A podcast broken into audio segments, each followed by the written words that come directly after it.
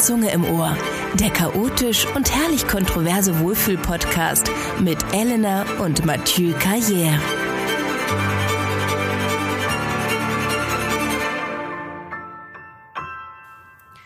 Guten Abend. Wie geht es dir, Mathieu? Hallo. Ja, es geht. Ich bin ein bisschen gestresst. Ja, warum das denn? Na, diese ganzen Geräte, wir telefonieren ja, die sind äh, sehr schwer zu verstehen. Ja, man muss sagen, Mathieu und ich telefonieren heute das erste Mal, ähm, weil Mathieu gerade in Paris ist und ich in Hamburg. Und deswegen hatten wir heute einen relativ bewegten Tag, was äh, ja die Koordination der der Geräte angeht, mit denen wir hier aufnehmen. Aber irgendwann werden wir es auch schaffen, das entspannt hinzubekommen, ohne dass wir uns kurz davor vielleicht fast streiten. Na, du siehst gut aus, du fliegst morgen weit weg. Ja. Er sieht mich auch nur sehr verpixelt, muss man auch mal sagen. Ähm, ja, ich flieg morgen früh nach Thailand. Thailand.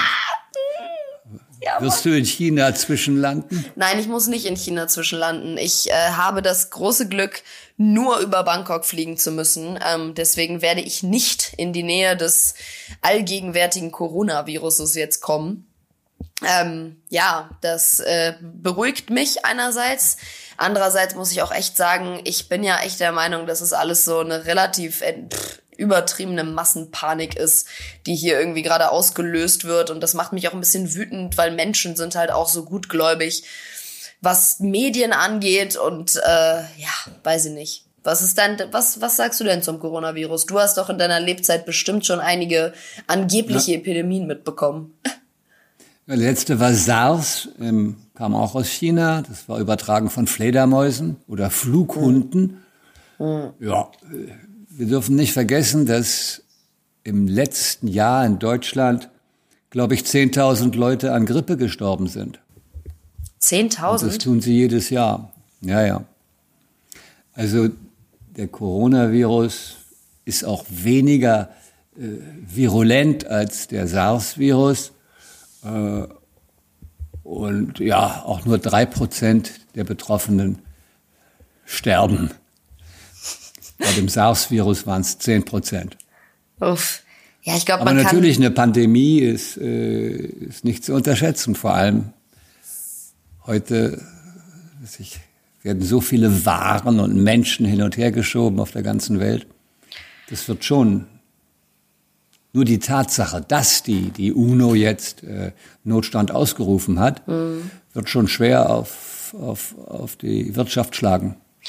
Ja, das sowieso. Ähm, wobei ich ja auch irgendwie der Meinung bin, dass die chinesische Regierung auch einfach ein bisschen verkackt hat in deren Ehrlichkeitssituation äh, da vor Ort. Also wie ich das verstanden habe, ist am 12. Januar wurde der erste Patient irgendwie diagnostiziert und da wurde auch schon relativ klar, dass es halt ein Virus ist, was man so noch nicht kennt ähm, und was auf jeden Fall behandelt und irgendwo auch ja ein, begrenzt und eingegrenzt werden muss. Und anstatt irgendwas zu sagen, ähm, haben sie in den nächsten zwei Wochen Millionen von Menschen ein- und ausfliegen lassen und haben erst am 25. Januar die, die Stadt sozusagen abgeriegelt. Und das ist halt ein ganz klarer Nicht-Eingeständnis-Fehler von oben. Also finde ich, so, so sehe ich das zumindest.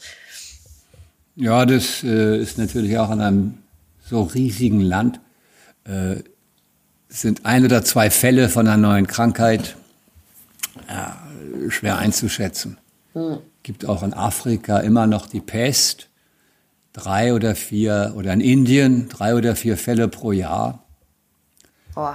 Aber man darf es auch nicht übertreiben. Das Ding ist zu behandeln. Wenn man Symptome hat, sollte man schnell eine Nummer anrufen oder ins Krankenhaus. Und äh, man sollte eben wenig in Menschenmassen sich bewegen.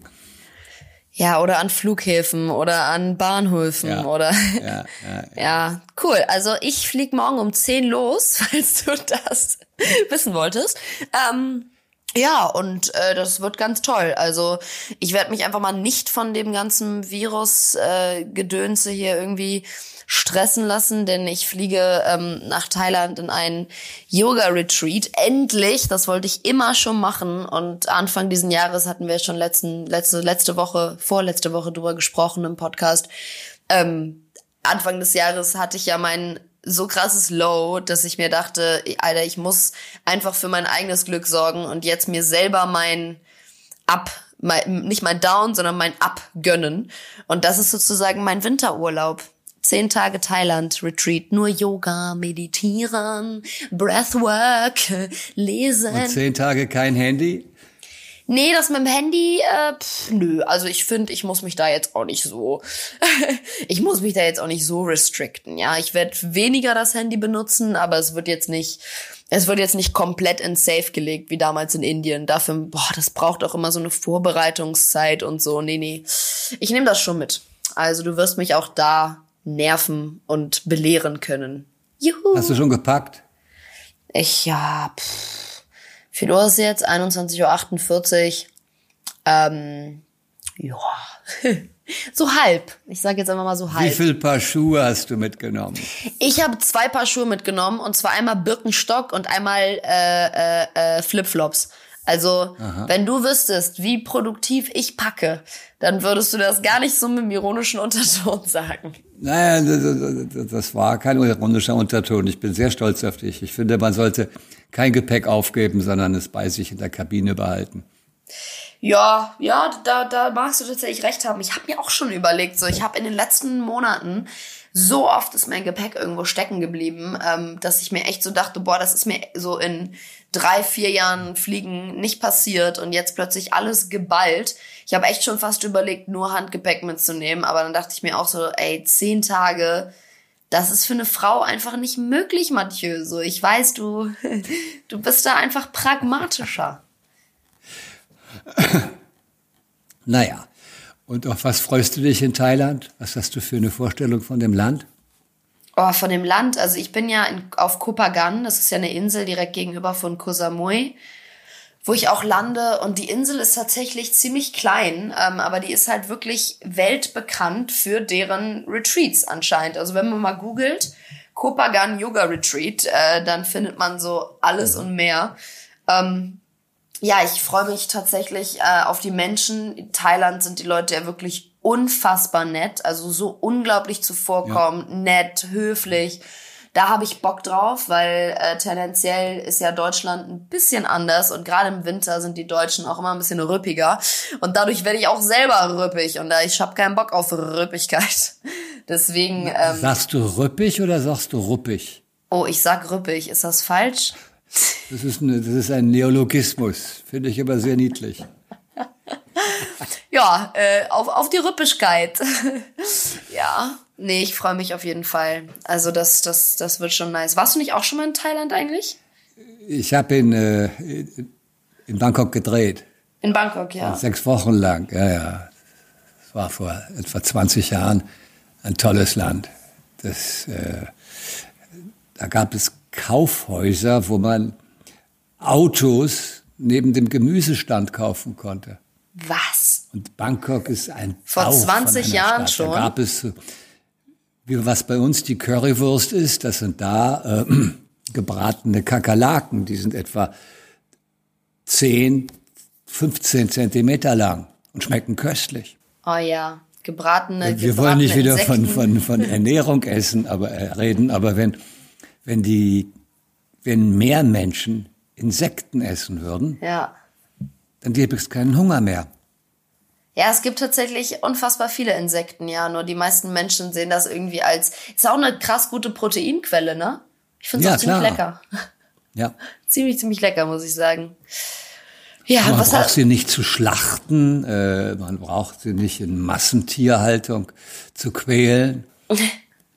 Und die schmeckten gut. Die schmeckten wie so, ja, wie Chips. Ja, das stimmt. Wenn sie so richtig schön durchgebraten sind, dass man gar nichts mehr vom Fleisch spürt.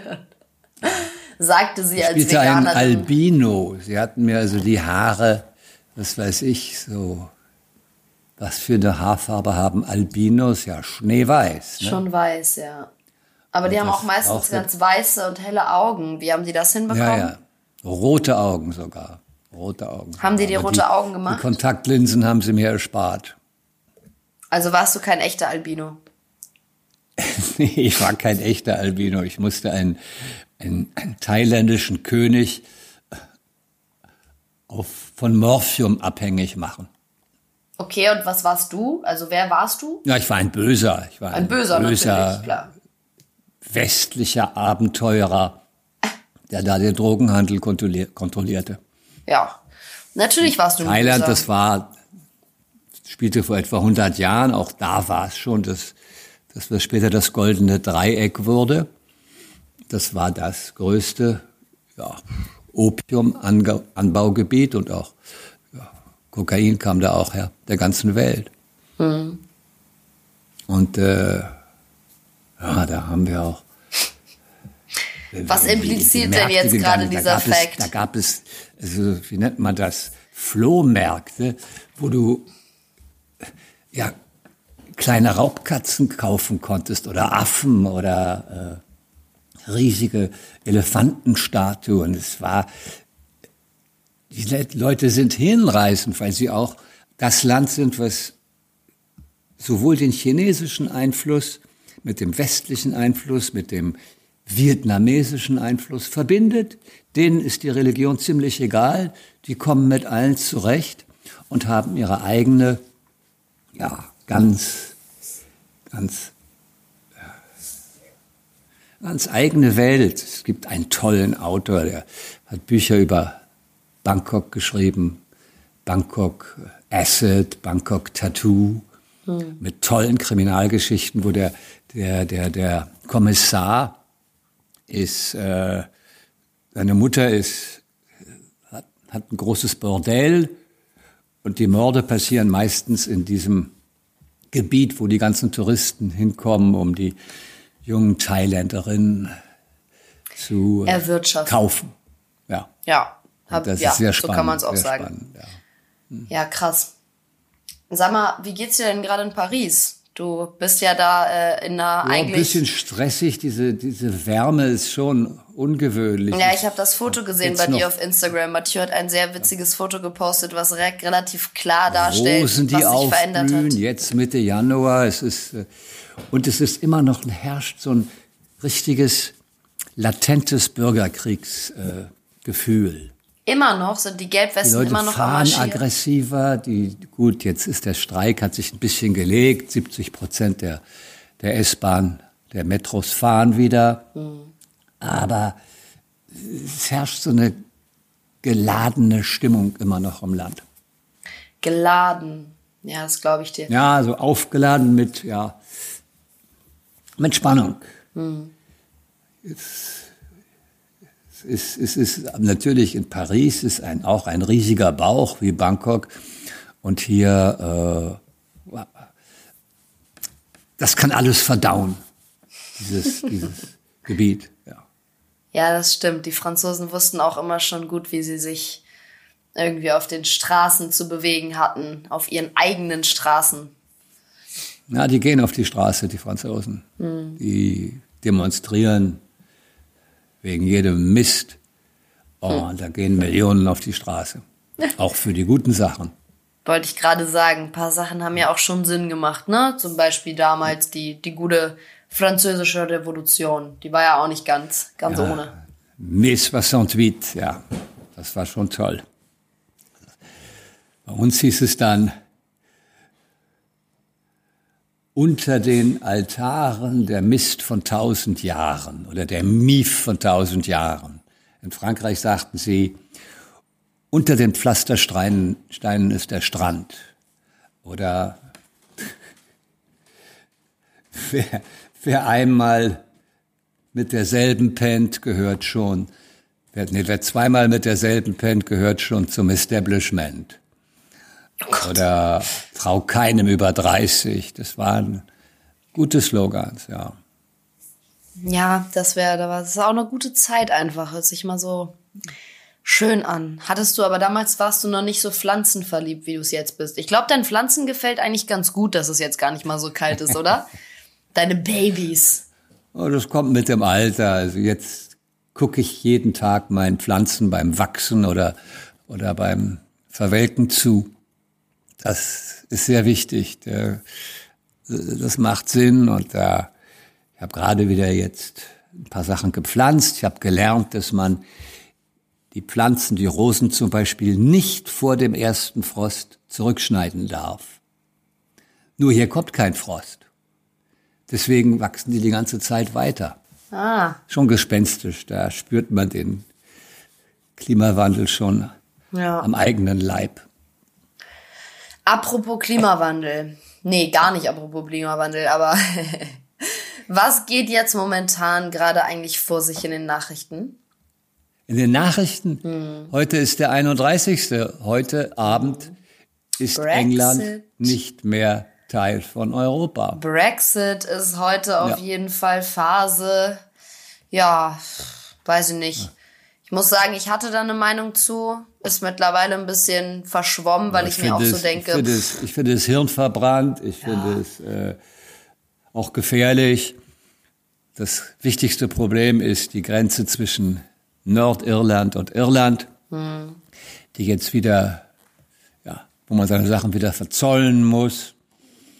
Ich meine, Irland bleibt ja in der EU und Nordirland gehört immer noch offiziell zu England. Ja, so ein Quatsch auch so, diese ganzen komischen, selbst ausgedachten Staatsgrenzen, so als hätte das ja. irgendeine höhere Macht ja, ja. Äh, da so hingezeichnet und als sei das komplett wichtig, wo sich jetzt welches Land hin bewegt. So, warum kann man nicht einfach verstehen, dass wir alle eins sind und auch einfach viel, viel besser gemeinsam funktionieren? Ja, weil wir viele verschiedene Sprachen haben und weil die Leute eben Angst vor allem haben, was über ihre Dorfgrenzen hinausgeht, was fremd ist. Hm. Ich finde auch, diese ganze Nationalstaaten-Idee hat sich vollkommen überlebt. Wir brauchen keine Staaten mehr. Natürlich nicht. Wir haben, wir haben so viel zu tun, um irgendwie die Welt bewohnbar zu halten, noch ein paar Jahre, hm. dass Staaten, Nationen, Kriege, Könige, das ist hm. alles Schnee von gestern. Und das ist und, auch so äh, irrelevant und auch so nicht fördernd einfach. Es bringt gar nichts, ja. dass fucking England, sorry, pardon my French, aber aussteigt. Im Endeffekt wird es doch wird sich nichts ändern, außer die ganzen Trade-Geschichten, die dazu kommen, die einfach nur komplizierter werden für das Land. Es ist nicht mehr in der EU, also nicht mehr in dieser europäischen Familie, die wir im Endeffekt irgendwo sind oder weswegen ja. die überhaupt entstanden ja. ist, um eine gemeinsame Sicherheit zu haben, genau wie die Vereinigten Staaten Amerikas. Da würde er jetzt auch nicht einfach Tennessee aus dem Nichts sagen, ich will nicht mehr in den USA ja, sein, so ich möchte jetzt zu Mexiko. Bayern könnte wieder ein Königreich werden. Bayern? Ja, Bayern war ja, bevor Nein. es Deutschland wurde, 1800 äh, was war es, 71, hatte Bayern einen König. Da hatte Preußen einen König und Bayern hatte einen König. Also das können Sie gerne. Die machen. königliche Familie das, in England kommt auch zum großen Teil aus Hannover. Das bringt genauso viel wie Brexit. Das ist super. Alle hören sich wieder ihre Könige und kümmern sich wieder um ihren eigenen kleinen Furzstaat. Dann können wir ja mal sehen, ja. wie der Nationalismus mhm. und wie der Klimawandel sich dadurch verändern. Ja. Meine aber bei Trump, werden bei Trump, mir nicht besonders, aber. Was? Fehlen werden mir die Engländer nicht besonders. Und die Freude, die man hat, behält man, Stimmt. egal ob sie nun in der EU sind oder nicht. Aber ich finde es schon schade. Ich glaube, die Engländer sind auch rausgegangen, weil sie Angst vor der deutschen Stärke in Europa hatten. Kann sein. Das kann natürlich sein. Und sie sich selber natürlich als die Königsmacht irgendwo weiterhin ja, etabliert haben ja, wollen. Ja. Das war das größte Kolonialreich seit den Mongolen. Also das, denen gehörte die Welt. Heutzutage gibt's immer noch das Commonwealth. Äh, die Königin ist immer noch das Oberhaupt von Australien und Kanada. Sie hat nur nichts mehr zu sagen. Ja, gut, aber das, das gibt's ja oft. Den, in Dänemark gibt's ja auch noch eine Königsfamilie. Ja, klar, aber ich meine, Dänemark ist nicht so groß wie Australien. Aber du hast schon recht, es gibt in Europa viele. Belgien ist eine Belgien, Spanien, Schweden, äh, Dänemark, die haben alle Könige. Ich finde diese Scandi-Länder ja echt super spannend. Wusstest du, dass Dänemark jetzt ähm, on the verge ist sozusagen, also kurz davor ist, das erste CO2-neutrale Land der Welt zu werden? Das erste neutrale Land? CO2-neutrale. Ach so, die haben jetzt, glaube ich, auch die, die, die in den Schulen die äh, die Begriffe junge Mädchen, bisexuell, homosexuell Genau, das auch. Das ist in Schweden. Das ist in Schweden, genau. Das sind genderneutrale Schulen, genau. Ja, völlig klasse, stimmt. Das Aber ich gelesen genau, also der Airport, der Airport ist, glaube ich, 2000, also jetzt 2019 war, waren die Flüge schon CO2-neutral abgesetzt. Und ab 2030 ist, glaube ich, der komplette Flughafen und auch alle Vehicles, die da drin rumfahren mhm. und so die Busse, die Autos, alles CO2-neutral. Ähm, und generell finde ich einfach es ist irgendwie ein spannendes Land. Die Sprache kann ich nicht so 100% ernst nehmen, aber ich äh, finde es schon, ich finde es schon ein ziemlich witziges Land. Ich bin jetzt ja auch gerade, ähm, ich war ja gerade da. Was bei, bei Pauli? Genau, ich war bei Pauli, ähm, ja. meiner besten Freundin, die jetzt nach Kopenhagen gezogen ist, vor äh, jetzt zweieinhalb Jahren, ähm, und da studiert. Aber vor allem, äh, also der Hauptgrund, weswegen ich da war, war ja, damit ich mein ähm, Projekt in Uganda sozusagen in die Öffentlichkeit trage. Es, äh, wir hatten ein wunderschönes Launch-Event. Ich arbeite mit einem Kunden zusammen, der ähm, sozusagen diese Organisation, die ich unterstütze, also Kayo, finanziert. Und dafür sind wir auch letztes Jahr, wie du weißt, ähm, nach Uganda geflogen im Oktober und haben wirklich im Norden Ugandas eines der ärmsten Länder der Welt so eine wunderschöne Community entdeckt und ähm, Frauen vor allem und Kinder kennengelernt, die einfach da ja ihr Leben leben und das war irgendwie super Bist schön. Du noch Kontakt ähm, mit denen, in Kontakt mit denen? Ja, ja, klar hatten wir Kontakt mit denen. Also das war schon so, dass die auch verstanden haben, dass ich oder wir da irgendwie jetzt auch irgendwo dazugehören zu den paar Weißen, die da ab und zu mal äh, wegen dem Projekt rumschwirren. Und ich kann es ja mal kurz äh, versuchen zu erklären oder äh, kurz gehalten. Ähm, der Kunde, den, mit dem ich arbeite, ähm, unterstützt das Projekt Kayo.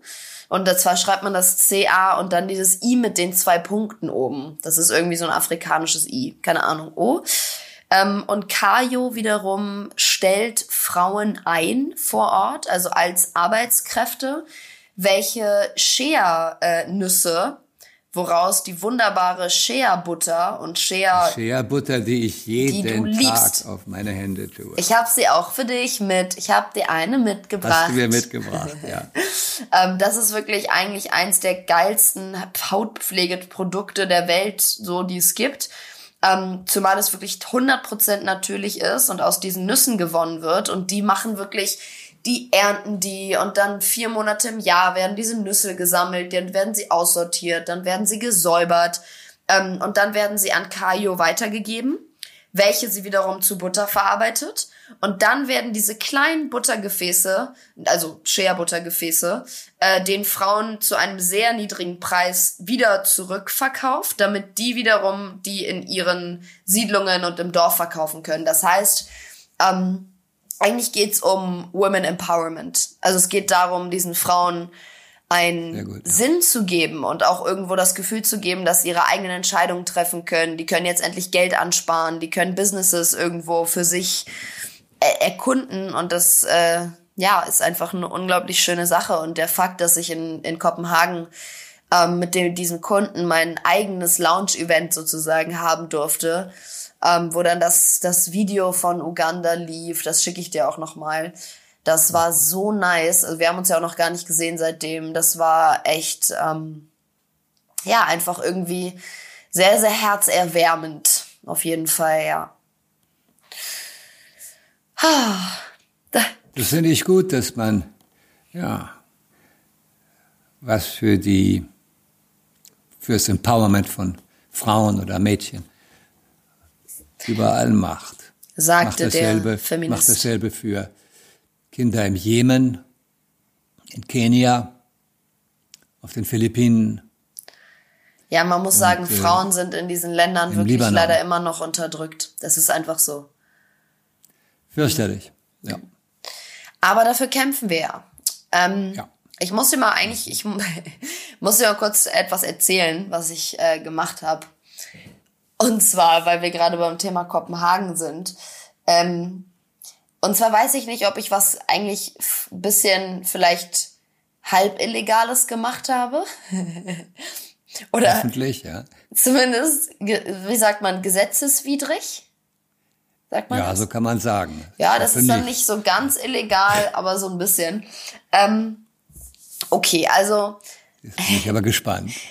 Du, du weißt ja, dass das Problem, was wir in der Familie haben, ähm, weswegen wir eigentlich nicht so viel trinken sollen und dann aus dem Haus gehen.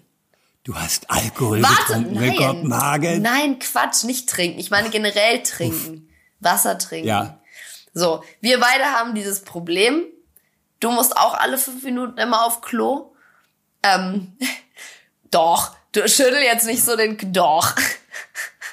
Also wen habe ich neulich getroffen, der genauso oft pinkeln geht wie ich? Ja. Ich, mich. Ach, bist du das? Ja, ich bin das. Ja, das hat mich sehr gefreut. Das hat mich sehr gefreut. Auf jeden Fall, ähm, was passiert ist, Man nannte ist das früher Sextanerblase. Das habe ich schon immer, aber ich schlafe die Nacht durch. Ja, das tue ich auch. Das ist wundervoll, Mathieu. Aber da, darum geht's jetzt nicht so, sondern ähm, Also es ist, Kopenhagen, Kopenhagen. Es ist so, dass jeder, der schon mal von Hamburg nach Kopenhagen gefahren ist mit dem Zug, muss man dazu sagen, ich will ja jetzt nicht mehr, nicht mehr nur nicht inland fliegen, sondern ich will eigentlich jede Strecke, die ich mit dem Zug hinter mir legen oder hinlegen kann, will ich eigentlich auch mit dem Zug machen. Egal wie viel länger es dauert. Und es hat sich Zug auch oder im Flug? Du hast Zug gesagt. ne? Zug, im Zug. Zug, ja, mit Z. Schon mit Z, ja, schon mit Z, Ja, ja, nicht gut, mit F. Und dieses, ähm, ja, dieser Zug, der von Hamburg nach Kopenhagen fährt, fährt irgendwie vier Stunden. Das ist mega entspannt. Man fährt durch, man kann durchpennen, man muss nicht mal irgendwie umsteigen.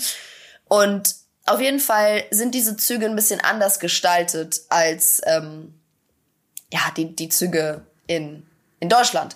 Und zwar haben sie ein bestimmte, ja, also die haben halt so Toiletten, die so ein bisschen, ähm, also erstmal sind die ein bisschen weird, aber das ist auch egal. Ähm, und zwar werden diese Toiletten, was interessant an diesen scheiß Toiletten ist, sie werden geschlossen und zwar komplett geschlossen, wenn die Polizei reinkommt auf der Grenze zu Dänemark und Passports kontrolliert, damit sich da kein Mensch drin versteckt. Damit so, da das, kein blinder Passagier versteckt. Genau, das ist erstmal verständlich, ähm, aber das war mir A nicht bewusst und B dachte Aber ich mir dann halt muss auch, es natürlich blöd. ich bin, ich bin, ich bin aufgewacht. Ich habe nämlich geschlafen zwei Stunden. Bin dann aufgewacht, weil mir ein sehr hektischer und ein bisschen unfreundlicher Polizist sein sein Polizistenmarke ins Gesicht gehalten hat, wäre auf jeden Fall nicht nötig gewesen, da ich da einfach mal ein kompletter, wie so ein Stormtrooper sahen die aus. Die kamen so rein, als hätte da irgendjemand gerade eine Bombe gesät und haben halt alle extrem hektisch nach ihren Passports gefragt, so, damit der Zug auch weiter konnte. Und dann habe ich halt halb äh, schlafgetrunken irgendwie mein, mein Perso gezeigt und meinte so, ja, okay, alles gut. Sind die weiter, sind die runter vom Zug, ähm, Türen schließen sich und wir fahren weiter. Und ich erstmal so, pf, okay, alles gut, ähm, gut, muss ich halt mal wieder auf Klo, ne? Bin aufgestanden und sehe halt so, ja, okay, diese Tür ist verschlossen, gut, denk halt, da ist jemand drin, geht zur anderen Seite des Zuges, wo halt die zweite Toilette in unserem Abteil war. Ja, ist auch geschlossen. Und ich warte dann halt da so fünf Minuten, werd schon so langsam ein bisschen nervös, weil ich mir halt so denke, ja, okay, ätzend so, ich müsste jetzt echt schon mal auf Klo.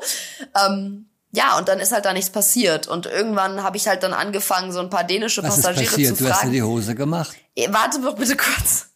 Mach noch keine Annahmen. Annahmen, die, die wahrscheinlich ähm, vielleicht sogar in die richtige Richtung gehen. Ähm, so, und dann habe ich halt die dänischen Passagiere gefragt, ob sie nicht wüssten, was äh, da los sei, weil diese Toiletten halt wirklich schon seit 10, 15 Minuten zu waren und da halt niemand drin war, weil ich geklopft habe wie so eine Verrückte und die meinten so, ja, die schließen die halt immer, wenn die Kontrolle gemacht wird, die werden bestimmt bei der nächsten Station wieder geöffnet.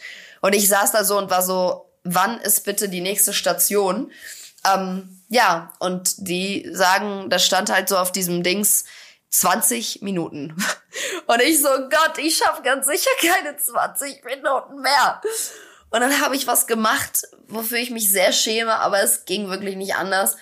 Ähm, ich habe meine Teekanne, das war so eine Plastikkanne, das war so eine, naja, nicht eine Plastik, aber so eine Kunststoff-Dings, wo halt der Teebeutel drin war.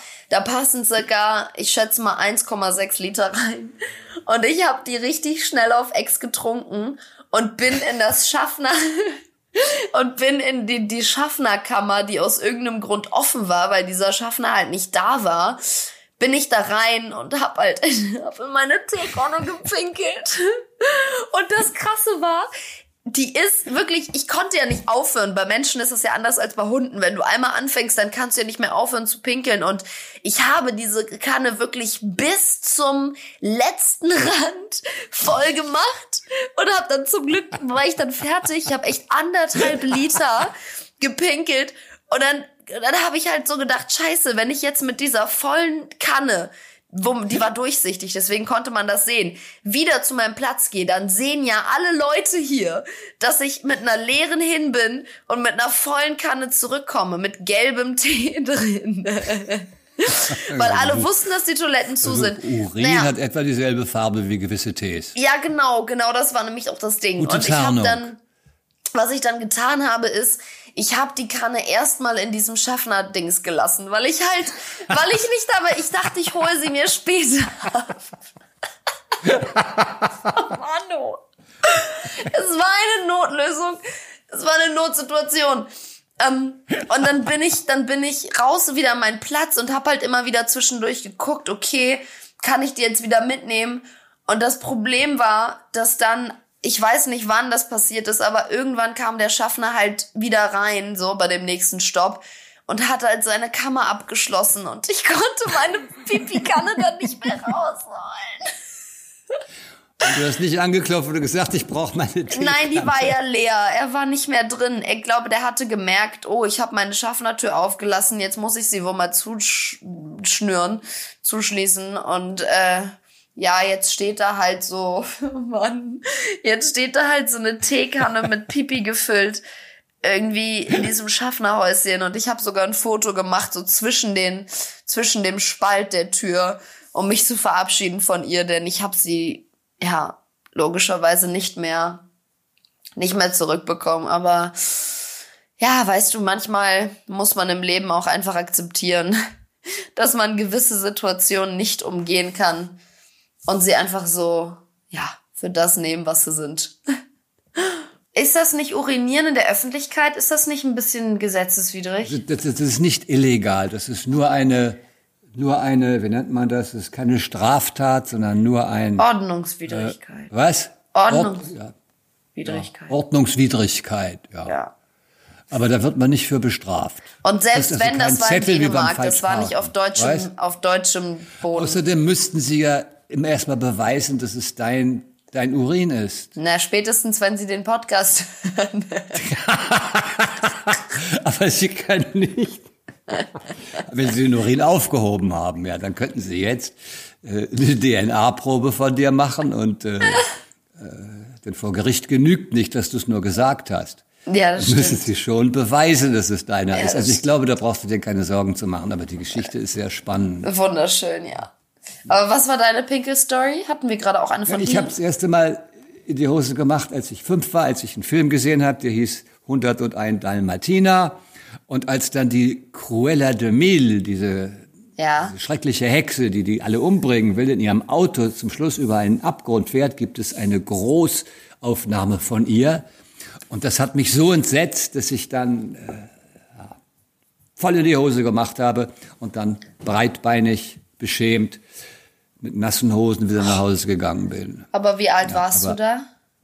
Äh, fünf oder sechs. Ja, okay, also das finde ich aber total okay. Nein, das war das erste Mal. Das war das, ach so. das war nur das erste Mal. Wann war denn dein letztes Mal? das, das, also an, meistens habe ich im Kino ins Klo gemacht, äh, in die Hose gemacht, weil ich, weil ich den, weil der Film so spannend war, dass ich nicht weg wollte. Ja. Okay, aber da, meistens heißt öfters als einmal. Ein Bergmann-Film, der hieß Das Schweigen. Das war, es war so ungeheuerlich, weil ich hatte gehört, das ist das erste Mal, das war glaube ich 1962 oder so. Ah. Da war ich also zwölf und da habe ich mich reingeschmuggelt. Der Film war ab 18. Und dann sah man tatsächlich, wie in einer Theaterloge ein Mann und eine Frau miteinander Sex hatten. Und da gab es eine noch, noch ungeheurere Szene. Das war dann, wie Ingrid Thulin sich auf ihr Bett setzt mit dem Rücken zur Kamera und sich dann zurücklehnt und anfängt, äh, ja, wie nennt man das, zu masturbieren. Und da oh. habe ich auch war ich so gespannt, das zu sehen, dass ich in die Hose gemacht habe. Okay, jetzt will ich aber nicht wissen, wie alt du warst tatsächlich. Da will war ich zwölf. Das will ich. Ja, okay. Na gut. Ich dachte, jetzt kommt irgendwie so 17, 18, dann hätte ich es auf jeden Fall ein bisschen weirder gefunden. Nur das letzte Mal habe ich in die Hose gemacht. Ja. Vor zwei Stunden. Nein, hallo! Nicht solche ja, Witze nur ein bisschen, hier. Nur ein bisschen. Nicht hier so. Weil ich sehr, weil ich sehr gelacht habe. Gut, dass wir vor zwei Stunden noch nicht telefoniert haben. Das war nicht mein. Also jetzt ähm, sind wir von, von Thailand nach Uganda nach Kopenhagen gesprungen. Aber. Äh, du solltest doch eigentlich heute Abend auf einem Event sein, sag mal.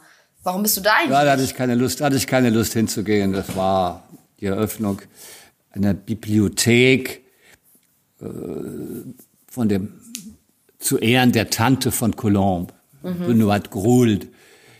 Das war eine Feministin, das war die erste Feministin, die gesagt hat, Sex mit Männern kann Spaß machen. Oh. Hat ein wunderbares Buch geschrieben, das hieß damals äh, auf Deutsch Das Salz auf meiner Haut. Hat in Deutschland mehrere Millionen Exemplare verkauft. Es gab auch einen Film. Aber davon das hast du mir schon mal erzählt. Warum, aber das scheint dir ja gefallen zu haben. Warum äh, bist du dann da nicht hingegangen? Ja, sie mochte ich sehr. Die ist aber vor so. vier Jahren mit 97 gestorben. Ach so. Sie war eine sehr interessante Person. Sie war nicht sehr herzlich, aber das war eine der ersten, ja, kämpferischen Feministen, hm. Feministinnen. Und äh, ja, hat viel bewegt hier, wie Simone de Beauvoir oder ja, oder andere aus derselben Generation und äh, habe ich aber keine Lust gehabt, dahin zu gehen und reden zu hören über äh, ja, die Bibliothek, die jetzt nach ihr benannt wurde. Hm. Außerdem war ich zu nervös wegen unserem Podcast, weil die Maschine nicht funktionierte. Ich war dreimal in dem Geschäft, weil sie mir erst eine falsche SIM-Karte verkauft haben. Und dann äh, erreichte ich äh, die Leute nicht, die mir es hätten erklären können. Da bin ich wieder hingerast und dann es war, ich war sehr gestresst und war oh Mann. froh, hoffe, dass Colombe mich dann, Colombe mich dann befreit hat von den Gewissensbissen. Oh, sehr schön. Ich nicht hingegangen das ist bin. gut.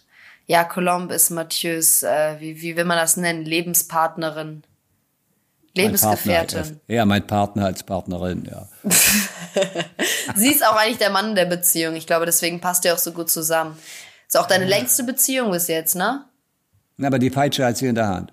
Ja, deswegen meine ich ja. Also sie ist der Mann in der Beziehung und ich glaube auch ja. nur deswegen ja, ja. funktioniert diese Beziehung schon so lang. Richtig, also sie hat sehr viel Androgynes, ich habe sehr viel, ja, ich habe auch sehr viel Androgynes, also sie hat sehr viel Männliches, ich habe sehr viel Weibliches und dadurch sind wir ein gutes Yin-Yang-Gespann. Ja, sie übernimmt den männlichen Part und du den weiblichen, das finde ich gut. Ja, nicht immer, aber würde ich mal sagen, zu 80 Prozent der Zeit. Schon zu 80 Prozent, ja. Was habt ihr denn gemacht die Tage in Paris? Erzähl mal ein bisschen. Was ging so? Auch sie, sie kritisiert mich sehr oft. Wir Nothing waren aber auch zusammen im Theater. Wir haben eine tolle äh, Kafka-Adaption gesehen. Oh, nice. Und waren auch in einem guten Film zusammen, der heißt Little Woman. Little äh, Woman. So eine ein französischer Bestseller, der heißt die, die, die, die vier Töchter March. Über vier junge Mädchen und ihre Entwicklung. Das war ganz gut, aber ein bisschen, bisschen kitschig. Ja. Und dann schimpft Colombe immer, oder wenn sie Fernsehen guckt und dann jemanden sieht, der interviewt wird, und dann sagt sie, die hat zu viel Lippenstift an. ja, man muss Und, ja auch äh, sagen, Colombe war ja auch wirklich 40 Jahre lang in der Mode als Journalistin beschäftigt in Frankreich. Die weiß auch einfach, was guter Stil ist. Weißt du noch, wie sie mich angekeift hat, als ich vor drei Jahren oder sowas mal auf der Paris Fashion Week dann nach Hause gekommen bin abends mit meiner Freundin und hohe Schuhe anhatte? Boah, hat sie mich, das ist nicht mehr trendy, das ist nicht mehr Mode, das sieht einfach irgendwie nicht stylisch aus, hohe Schuhe sind sowas von gestern. Und ich war so, okay, ich trage nie wieder hohe Ja, das Schuhe, erkenne ich versprochen. sie gut wieder, ja. Finde ich okay. Sie hat mich fertig gemacht am Anfang, wenn ich meine T-Shirts ungebügelt angezogen habe. Boah, wer bügelt denn noch seine T-Shirts heutzutage, ey, oh Gott. Also, ich schätze Ja, mal viele genau, Leute, aber das ich ist die nicht. Retourkutsche, ja. Wir beiden einfach. Und wir haben, wir haben viel gemacht zusammen, aber weil sie ist dabei, auch ihr Buch jetzt zu Ende zu schreiben. Deswegen, heute Morgen ist sie, glaube ich, um 4 Uhr aufgestanden, um zu arbeiten. Wow. Ich dann auch. Ich übersetze gerade ein, ein Stück, was ich in Deutschland machen will. Das macht wahnsinnigen Spaß. Und äh, ja, das ist das Schönste eigentlich, was man sich vorstellen kann, wenn du mit jemandem bist, der, der auch schreibt und wo man jeder seine Zeit hat und wo man sich dann wieder trifft, wieder sieht und sich freut oder sich anschreit. Ja, das ist das Also Schönste. das- Würdest du sagen, ich kritisiere dich mehr oder sie kritisiert dich mehr? Äh, sie kritisiert mich weit mehr, ich kritisiere sie nie. Nein, nein, nein, nein, nein. Ich meine, ob ich, ich dich mehr, mehr kritisiere oder sie. Manchmal, du bist genauso direktiv wie Colombe. Ja. Du bist in der Hinsicht, ja, du bist störrisch in dem, was du anderen an den Kopf wirfst. Du sagst es zwar herzlich, aber du bist schon ziemlich penetrant manchmal mit den Dingen, die du wiederholst oder die du. aber du hast auch eine Art, auch die härtesten Dinge sehr freundlich zu sagen. Nicht immer. Und bei ich dich ist es umgekehrt. manchmal. Ja, gut, aber achte nicht zu Vergleich zu Colombe. Ja, ich kenne ich kenne euch ja auch jetzt schon seit 15 Jahren zusammen und ich muss sagen, es gab immer wieder solche und solche Phasen. Ich habe das Gefühl, früher hat sie noch versucht, es ein bisschen weniger vor mir oder vor ihrem Sohn oder halt vor den Kindern zu machen. Äh, mittlerweile ist ihr das auch so scheißegal. Ja, aber ihre Kinder, die verteidigen mich dann auch schon mal. Da bin ich ganz dankbar. ja, das finde ich auch süß. Ich würde dich Aber auch du hörst, verteidigen. du wenn ich hörst, du hörst schon sehr auf sie, ja. Ja, ich weiß nicht. Ich finde halt, sie ist eine unglaublich inspirierende Person auch irgendwo. Jetzt nicht unbedingt, äh, sag ihr das mal bitte nicht, aber, aber, Secret, ähm, nein, was, sagen wir jetzt mal, was Erziehung angeht, ja, und auch Zwischenmenschlichkeit und Herzlichkeit, da äh, wäre jetzt vielleicht jemand anderes mein Vorbild, sagen wir es mal so. Aber Interessiert was, sie nicht. was ihre, was ihre, ihre, ja, ihre Klarheit und ihr ihre Durchhaltevermögen. Lebensklugheit, ihre Klarheit, ihre, Ja, äh, auch ihre, weißt du, so ihre, auch, dass sie sich so verbeißen kann in Dinge und die dann so hardcore durchzieht. Ja, ich meine, die hat mit 20, glaube ich, ja ihr erstes Kind bekommen und war dann direkt am Tag danach wieder auf den Beinen. Die hat teilweise Nächte durchgefeiert, ohne Drogen zu nehmen und ist dann direkt zur Arbeit morgens und hat so hardcore einfach ihr Leben in Paris als Journalistin gelebt, was echt nicht einfach gewesen sein muss damals. Und deswegen hat sie ist sie auch Chefredakteurin der Vogue geworden, so, weil sonst schaffst du sowas auch einfach nicht. Du musst so einen Biss haben einfach. Und das finde ich inspirierend an ihr. den Biss hatte sie schon, als sie klein war. Ja, das glaube ich auch. Die hat sich durchgebissen. Ich glaube, die ist fünfmal von der Schule geflogen. Ciao. War in so Klosterschulen, wo sie sich immer mit den Nonnen und den Lehrerinnen, den Schwestern angelegt hat. Mit den Nonnen, oh Gott. Oh Gott, das gab's ja Was noch. ist das für ein Blödsinn? Die Maria war keine Jungfrau. Bang. Raus aus der Schule. Ja, sie ist halt auch Atheistin, ne? Was sagt sie denn jetzt gerade zum äh, zur Trump-Impeachment-Geschichte? interessiert sie nicht. Geopolitik interessiert sie nicht. Mhm. Das, das ist alles, das findet sie alles entsetzlich, mhm. schrecklich. Und die interessiert sich so mehr für die französischen Intrigen und mhm. für äh, Familiengeschichten, schreckliche Familiengeschichten. Sie findet es klasse, dass jetzt äh, Meghan mit ihrem Prinz Harry endlich die die englische Königsfamilie verlässt. Geil. Sie ist ja französische cool. Spezialistin für, die, für das englische ja. Königshaus. Stimmt, darüber hat gewesen viel lange. Und Nicolomba weiß man eigentlich nie vorher, was sie mag und was sie nicht mag. Selbst nach 15 Jahren Beziehung nicht.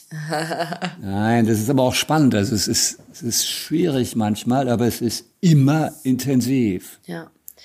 Aber also weißt du, was ich immer, echt, was immer ich echt, Hardcore. Was ich echt sagen muss bei euch beiden, das ist mir schon voll früh aufgefallen und ich vielleicht können da auch viele Leute oder viele Patchwork-Familien sich irgendwie mit identifizieren. Es ist ja nie am Anfang einfach, wenn zwei Leute zusammenkommen, die ja schon, ich meine, wie alt wart ihr, als ihr euch kennengelernt oder als ihr zusammengekommen seid, ja schon, weiß nicht, 55, so um den Dreh? Ja, Na? sie war Ende sie 50. War, sie ist ja noch einen Ticken älter sogar, du standest ja immer schon auf, auf eher ältere Frauen und ich meine, man bringt ja beide auch irgendwo seinen sein Ballast, sage ich jetzt mal, oder sein Baggage Klar. mit.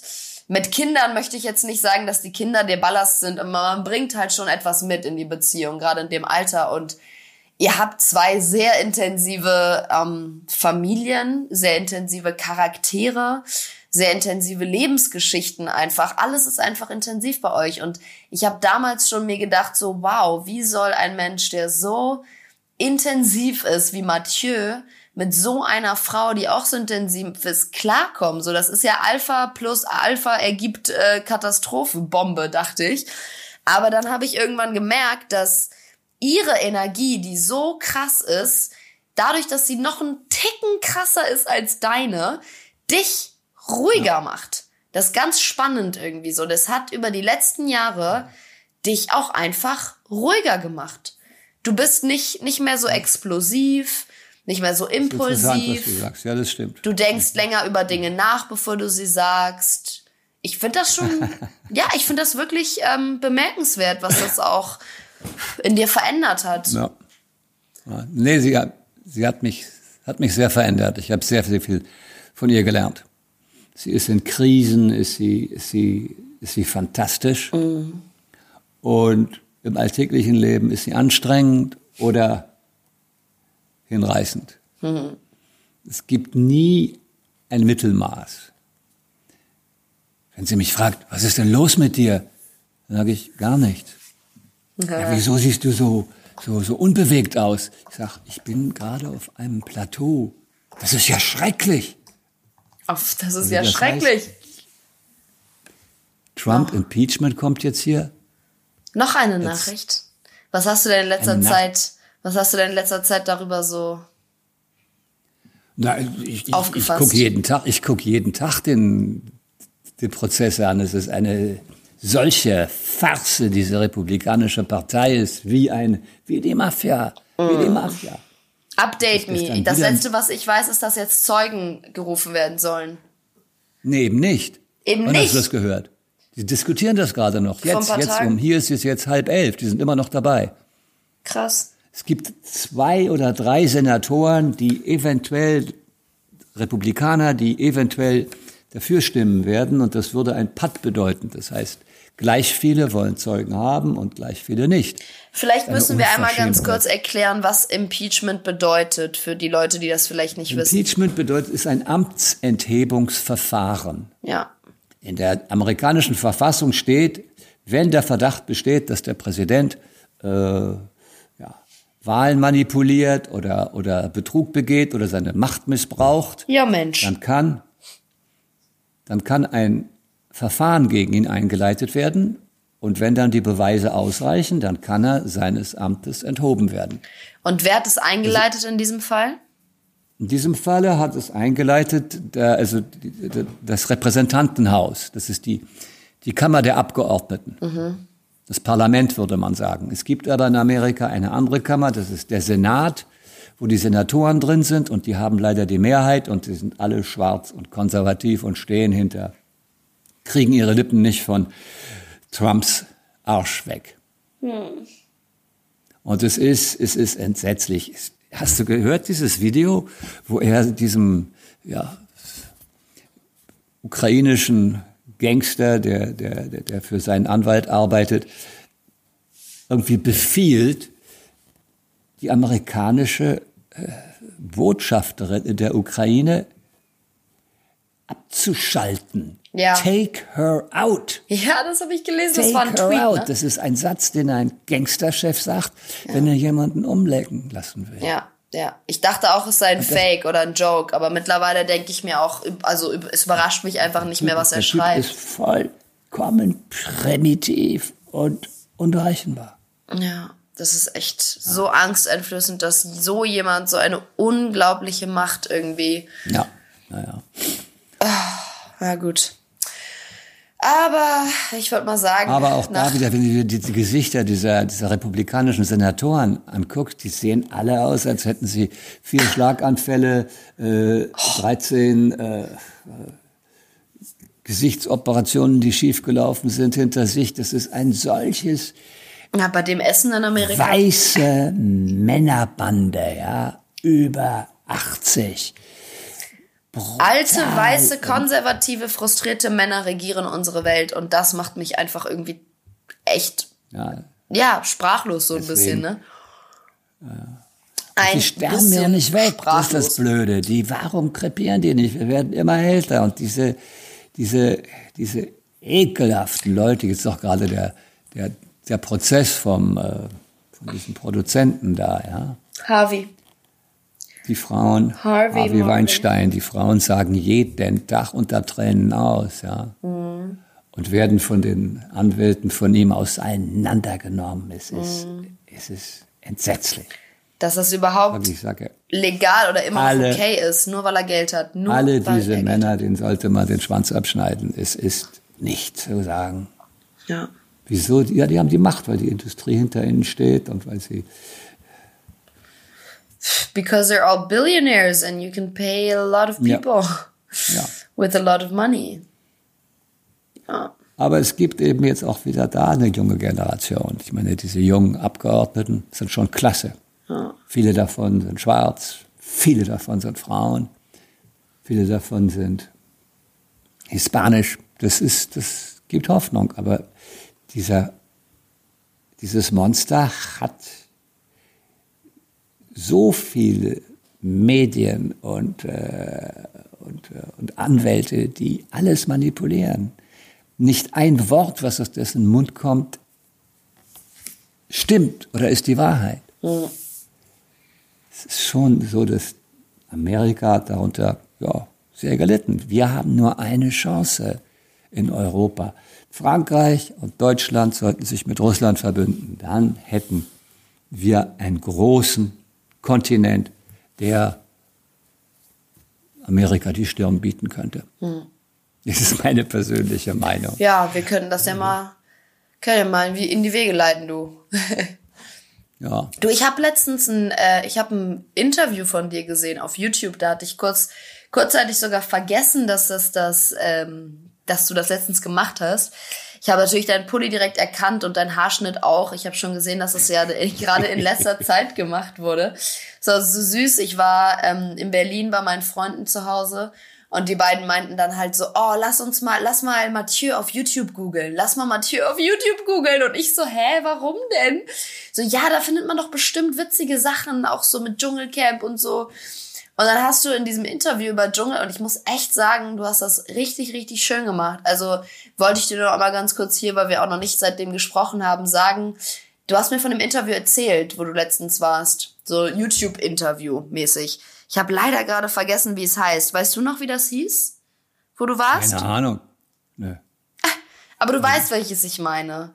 Da hast du mir auch noch. Doch, du bist auch nach Hause gekommen in OM letztens und meintest so, ja, ich war gerade bei so einem Interview für YouTube. Huh? Do you remember? Weil, keine, ich, ich habe so viele, so viel Mist in so vielen Interviews erzählt. Nein, gerade jetzt letztens. Da warst du irgendwo in. Ach so, vor, vor drei Wochen oder so. Ja. Ach, das war ein Podcast. Ah, das war, aber das war auch gefilmt. Also das Eine kannst du auf Stunde. YouTube Stimmt. sehen. Ach, den hab, den gibt's schon auf YouTube. Ja. hab ich noch gar nicht gesehen. Ja, google mal. google mal. Du musst einfach nur auf Ach so, YouTube ja. gehen und Mathieu Carrière Podcast oder Interview eingeben. Ah ja, gut, ja. Aber das war ganz süß, weil wir haben das dann geguckt und haben dann immer deeper into the äh, Mathieu Carrière YouTube Dings gesappt und irgendwann kamen dann da so Dinge echt von vor so lange her so, aber ich gut, das äh, muss man auch nicht sehen, aber das Interview fand ich wirklich richtig schön und auch wie ja, irgendwie du über den Dschungel gesprochen hast, so als seist du tatsächlich darüber hinweg. So, ich glaube, es hat endlich mal so ein Machtwort gebraucht, dass irgendjemand von dir auch hört, dass du über den Scheiß hinweg bist und dass es einfach Schnee von gestern ist und dass es jetzt auch reicht so. Dass die Leute dich auch nicht immer weiterhin damit irgendwie konfrontieren, dass du dich nicht damit identifizieren musst und dich damit profilieren, so, das reicht auch jetzt einfach. Ja, weil ich glaube, ich bin drüber weg. Ich glaube, die anderen Leute sind noch nicht drüber weg. Aber Aber warum das- ist das so? Die schlechten Sachen, die man in seinem Leben macht, vergisst niemand. Und die guten Sachen, die man macht, die werden sofort vergessen. Du hast so viele tolle so. Dinge gemacht. Was? Nein, sorry, das darf ich ja nicht sagen, weil das ist ein Lob. Wir dürfen uns ja hier nicht loben. Ja, stimmt, wir wollen es nicht loben. Viele deiner Filme waren qualitativ toll und auch deiner Dinge, die du gemacht hast. Ah, ja, klar. ich kann das nicht unemotional ich- sagen. Ich, ich habe auch überhaupt keine Probleme damit. Ich sage, es ist, mich interessiert, was, was wir jetzt zusammen machen, zum Beispiel. Ja. Und das ist mir wichtiger als das, was ich vor zehn Jahren mal gemacht habe. Ja, sehr gute Einstellung. Live in the now. Und deshalb, weil wir jetzt schon, ja, wahrscheinlich so noch, noch ein paar Minütchen haben wir noch, aber bald Schluss machen müssen. Ähm, ich habe noch meine heutige Frage heute an dich. Aha. Nimm dir ruhig Zeit, um diese zu beantworten. Ähm, Nein, du darfst äh, auch einfach rausballern mit der Antwort. Frage. Ähm, was bedeutet für dich heutzutage Luxus? Luxus? Ja. Luxus bedeutet mich, morgens früh auf die Terrasse zu gehen und zu sehen, dass der Knöterich, den ich gepflanzt habe, inzwischen aufgeblüht ist. Das ist Luxus. Gut, ich habe ein, ein, ein Tick habe ich, den hatte ich schon immer. Äh, das sind äh, gebrauchte oder zu kleine oder zu große Kaschmirpullover. Das ist dein Luxus. Das ist für mich Luxus, ja. Ich habe Schön. mir früher immer aus den nicht mehr tragbaren Kaschmirpullovern Kissen gemacht. Und äh, ich hatte mal einen Hua, als ich ein Baby war. Das nennt man so ein transitionelles Objekt. Das war so ein ziemlich weiches, ja, äh, kleines Handtuch.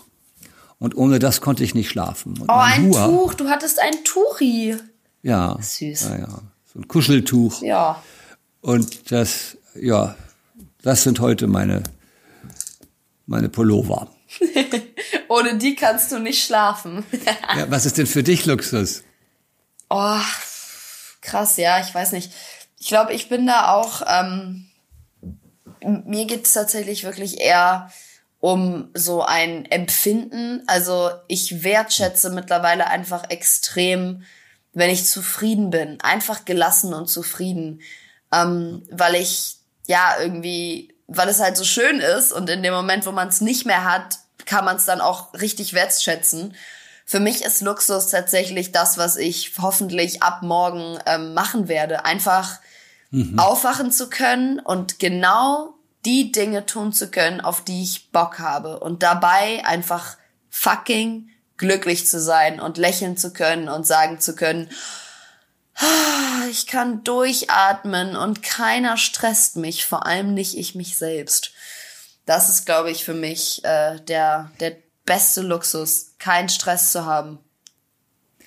Das könnte man drucken, was du da eben gesagt hast. Ich Naja. wünsche dir von ganzem Herzen, dass es, dass es ein schöner Aufenthalt wird. Natürlich. Weißt du, es geht ja beim Glück auch oft einfach um die eigene Entscheidung. Und alles, was wir, also da, das sehe ich zumindest so, alles, was wir so am täglichen, aber auch insgesamt im Leben so, wa was uns gegenüber trifft, what we encounter, was uns in, entgegenkommt, das ist alles eine Entscheidung. Also es kommt alles von hier. Und je nachdem, wie man sich fühlt, ist es auch eine Entscheidung. Man kann immer entscheiden, wie man reagiert. Man kann nicht die Welt kontrollieren und die Situationen in seinem Leben kontrollieren, aber man hat immer, immer, immer die Entscheidung, wie man darauf reagiert und was für eine Art Mensch man währenddessen sein will. Und ich glaube, wenn man sich lange genug damit befasst oder versucht, ein glücklicher Mensch, ein netter Mensch, ein compassionate, ich weiß nicht gerade nicht, wie man das sagt, loving, weiß ich auch gerade nicht, wie man das sagt, einfach ein herzlicher und lieber Mensch zu sein, so dann wird's auch irgendwann zurückkommen. So, das ist mein letzter weiser Spruch des Abends. Das war kein Spruch, das war eine richtige Rede. Sorry, sorry. Ich wurde reingesogen in mein Thailand-Feeling. Ja, Mensch, ich freue mich auf den nächsten. Ich freue mich auf dich. Oh, ich freue mich auf dich. Wann sehen wir uns denn? Ja, wenn du zurückkommst. Ach nee, ich bin dann, bist du in Berlin dieses Jahr? Wann doch, denn? Doch, du gehst auch zu, zu den, ja, so Mitte Februar. Ja, aber ich bin, guck mal, warte mal, ich bin in Paris aber auch. Ja, ist doch okay. Ich höre dich jetzt nicht mehr. Jetzt haben wir Ich? wieder eine, eine Sendestörung hier. Ja. Hallo? Ah ja, jetzt habe ich dich wieder. Hallo? I got you. Ja. Ähm, ich bin Ja. in Paris, 13. bis 16. Bist du dann da? 13. Ja. Ja, super, da bin ich noch hier. Dann sehen wir uns am 13. Februar. Yes! Ich war so, ich war dieses Jahr noch gar Klasse. nicht in Paris, aber es ist ja auch erst, ist ja auch erst Ende, Ende Januar. Ähm, okay, dann würde ich sagen, scheiße, ich wollte, ich wollte noch äh, wegen Heilerin und Therapeut das einmal ansprechen, aber das machen wir beim nächsten Mal einfach, finde ich, wenn wir uns sehen. Machen wir beim nächsten Mal. Machen wir beim nächsten Mal. Ähm, bis dahin wünsche ich dir eine wundervolle Wenn ich dich Woche. so angucke und höre, dann hat es schon gewirkt. Oh, natürlich hat's gewirkt. Voll. Du spürst es auch durch Skype. I love it. Okay, Mathieu, wir hören uns ganz bald. Hast du noch letzte Worte? Guten Flug, Happy Landings. Nein, für unsere Hörer, aber danke. Ach, für die Hörer, ja, ich weiß gar nicht, haben wir Hörer? ja, Vergessen. liebe Grüße an die Hörer. Danke fürs Zuhören. Danke fürs Zuhören. Bis nächstes Mal. Ciao.